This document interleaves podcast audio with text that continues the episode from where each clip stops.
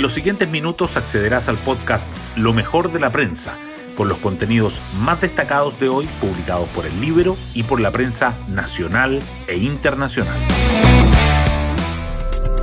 Buenos días, soy Pía Orellana y hoy es martes 23 de mayo del 2023. Un ataque a la paz. Así podría calificarse el artefacto explosivo que fue encontrado en la sede de Paz Ciudadana. Si bien no alcanzó a detonar, el hecho es grave y profundiza la crisis de seguridad que vive el país.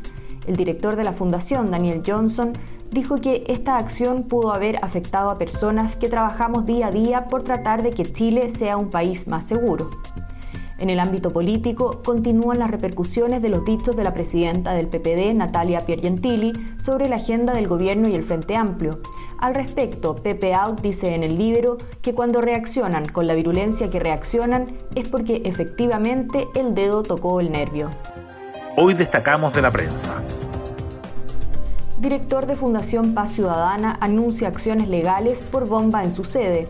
El grupo de operaciones policiales especiales tuvo que desplegarse en un sector residencial de Providencia para retirar un artefacto explosivo dejado en la sede de Paz Ciudadana. La Fiscalía investiga posible conexión con otros hechos. Daniel Johnson, director de la Fundación, declaró que están absolutamente consternados por lo que pasó. Pierre Gentili se retracta y Vidal pide que Consejo decida si el PPD sigue en el Ejecutivo.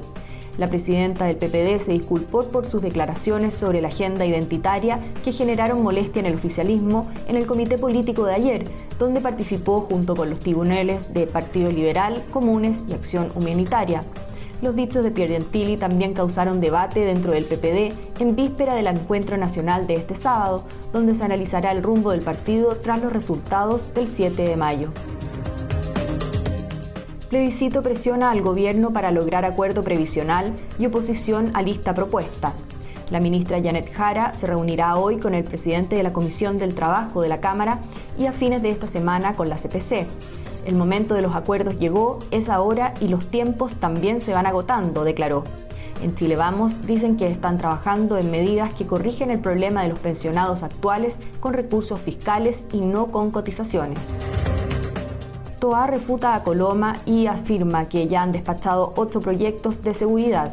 La ministra del Interior anunció el envío de nuevas reformas y dijo que hemos avanzado bastante rápido, desestimando el balance del presidente del Senado, quien planteó su preocupación por la demora en la tramitación de las 31 prioridades legislativas acordadas en abril. Sin embargo, las cifras oficiales sustentan la versión de Coloma. Solo se han despachado dos de estas iniciativas. El canciller del Reino Unido, James Cleverly, de visita en Chile, destacó los lazos de ese país con el nuestro y los valores en común, entre ellos la democracia. Dijo que el CPTPP es una agenda de compromiso con países con los que queremos relaciones aún más sólidas. También habló de migración, la que señaló que, cuando es ilegal, ejerce presión sobre las comunidades preexistentes. No habrá otro adelanto de vacaciones de invierno. Ministros de Educación y Salud zanjaron el tema. Tras analizar la situación actual, Marco Antonio Ávila y Jimena Aguilera determinaron que el receso de mitad de año se mantendrá como está en el calendario escolar, es decir, del 3 al 14 de julio, pese al aumento de indicadores sobre virus respiratorios. Partidos afinan propuestas tributarias impuestos a la riqueza, alza de empresas y revive la tasa Tobin. La primera ronda de conversaciones para avanzar hacia una nueva propuesta de reforma tributaria se espera que el ministro de Hacienda convoque nuevamente a actores políticos buscando un acuerdo antes del 30 de junio. Nicolás Jarry vuelve al triunfo en el ATP 250 de Ginebra y extiende su gran año en arcilla. Tras un mes sin victorias, el tenista nacional número 54 del mundo debutó en el torneo suizo ganando al serbio Dusan Lajovic, número 51 en el mundo, por 6-4 y 6-2. Además, logró aumentar su notable registro en canchas de polvo de ladrillo. La poesía pierde a un vitalista. Muere Eric Polhammer parte de la generación literaria de los 80 y figura de programas de televisión como Cuánto vale el show, el poeta cultivó una obra ligera y luminosa. Falleció en Concón a los 68 años tras largo tiempo con complicaciones de salud.